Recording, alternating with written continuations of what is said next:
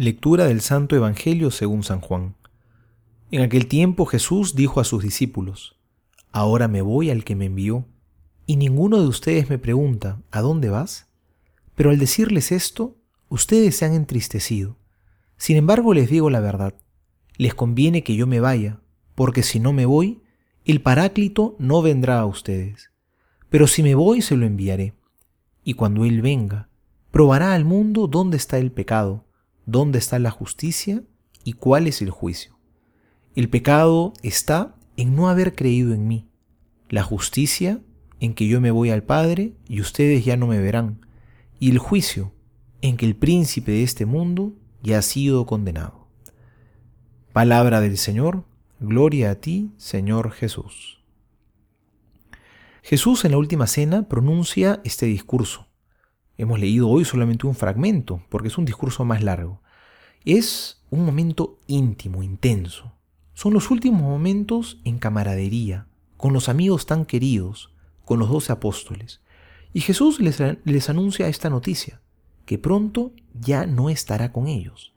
El momento de la partida está muy cerca. ¿Cómo no entristecerse entonces? Por haberles dicho esto, se ha entristecido su corazón, les dirá Jesús.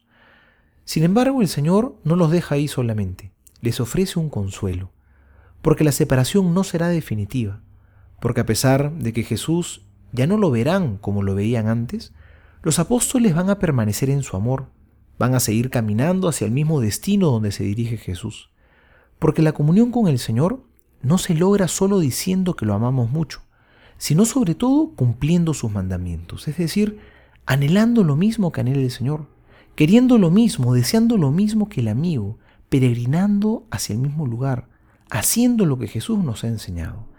Esa es la comunión auténtica y profunda, que nos conduce a ese encuentro pleno y dichoso con el Señor Jesús, donde ya nadie nos podrá separar nunca más de su lado. Jesús nos acompaña en nuestra lucha diaria, Él no está ausente. Nos ha enviado al defensor, al paráclito, al Espíritu Santo. Y no es que el Espíritu Santo viene a suplir la presencia de Cristo, todo lo contrario, sino que más bien viene a cumplirla, viene a ser al Señor mucho más presente todavía, porque necesitamos del auxilio del Espíritu Santo para perseverar, para seguir las sendas que el Señor nos ha dejado. Él es justamente el otro defensor. El primer defensor ha sido Jesús, Él ha venido a salvarnos. Nuestro segundo defensor es el Espíritu Santo, que nos da la fuerza y la gracia para seguir estos caminos para poder alcanzar la comunión con el Padre. Soy el Padre Juan José Paniagua y les doy a todos mi bendición en el nombre del Padre y del Hijo y del Espíritu Santo. Amén.